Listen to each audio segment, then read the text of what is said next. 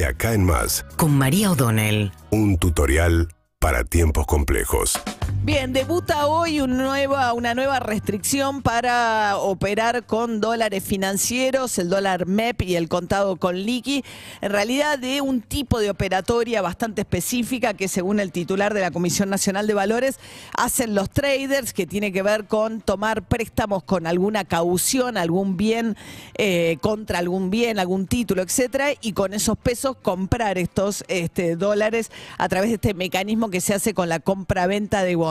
Supuestamente estas nuevas restricciones no afectan a los individuos y las empresas que buscan acceder a los dólares con este mecanismo, que además es algo que se puede hacer desde el home banking, sino solamente aquellos que toman un préstamo con caución, ese dinero, esos pesos no los van a poder usar en esta operatoria.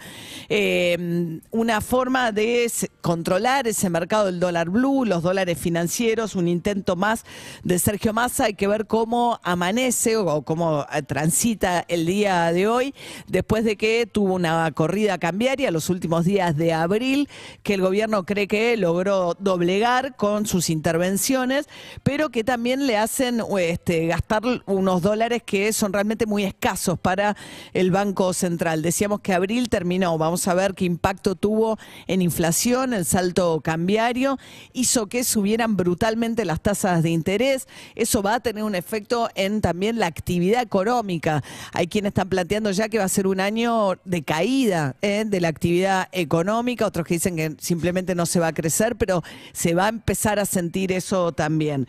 Mientras, para paliar la escasez de dólares, bueno, siguen en una este, carrera bastante creativa el equipo económico y Alberto Fernández, porque por un lado lo que hicieron fue restringir al mínimo posible la, la canilla de las importaciones, de los dólares para importar.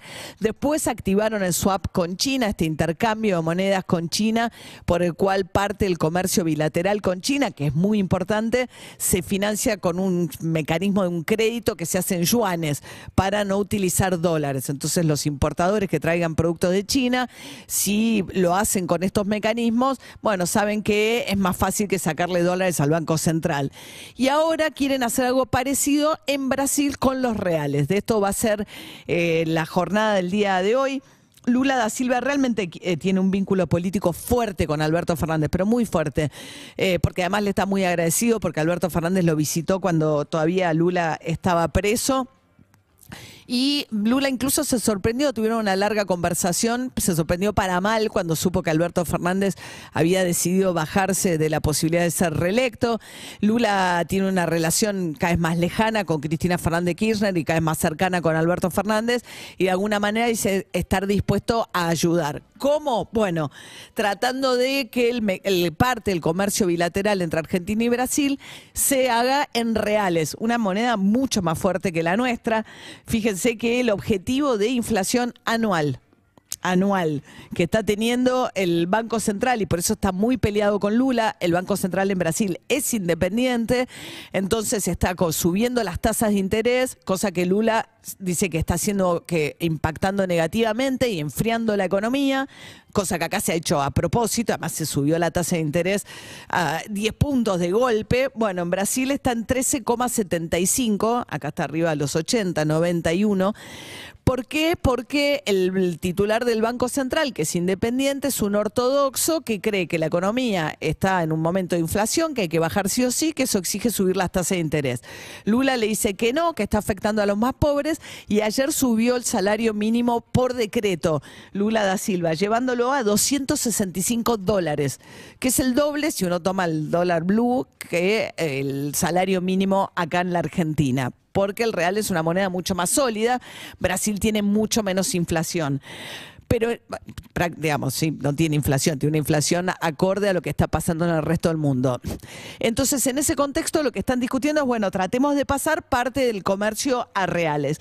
Lo que puede complicar esta discusión, por eso tienen cuatro mecanismos, están apurados por anunciarlo rápido en el día de hoy, es justamente la pelea con el Banco Central. Como Lula no maneja el Banco Central, están viendo sino qué mecanismo van a usar para tratar de facilitar el intercambio comercial a través del real. De hecho, el equipo económico de Lula ya dijo que esto va a agilizar mucho, que muchas de las empresas brasileras están eh, imposibilitadas y que se perdió la posibilidad de hacer muchos negocios con la Argentina justamente por esta escasez de dólares en la Argentina y que si Brasil accede a financiar a través de créditos estas exportaciones, eso va a ser beneficioso para Brasil también. Así que bueno, yuanes, reales, lo que fuere, con tal de que no sean dólares. Veremos qué pasa hoy con los mercados y va a haber una foto que va a dar mucho que hablar hoy, que es Valberto Fernández junto con Daniel Scioli que es el embajador argentino en Brasil, va Sergio Massa a dar esta discusión y va Agustín Rossi, el jefe de gabinete. Los tres quieren ser candidatos a la presidencia. Massa no lo dice abiertamente, sino que opera la gente alrededor de Massa, aún en estas circunstancias de la economía tan difíciles. Y el que dice, no, che, si Cristina Kirchner va a terminar arreglando con Sergio Massa, me van a dejar a mí afuera, fue eh, el Daniel Scioli, que suele ser muy este, contemporizador. Y ayer salió a decir, tengo derecho, me merezco a exigir, tengo derecho a exigir que se hagan las primarias, con lo cual no quiere que haya un acuerdo del kirchnerismo con Massa que lo deje afuera y está exigiendo que pase lo que pase, se hagan eh, elecciones primarias y Rossi con mucho menos chance también, el jefe de gabinete es otro de los que dijo que eventualmente le interesaría competir.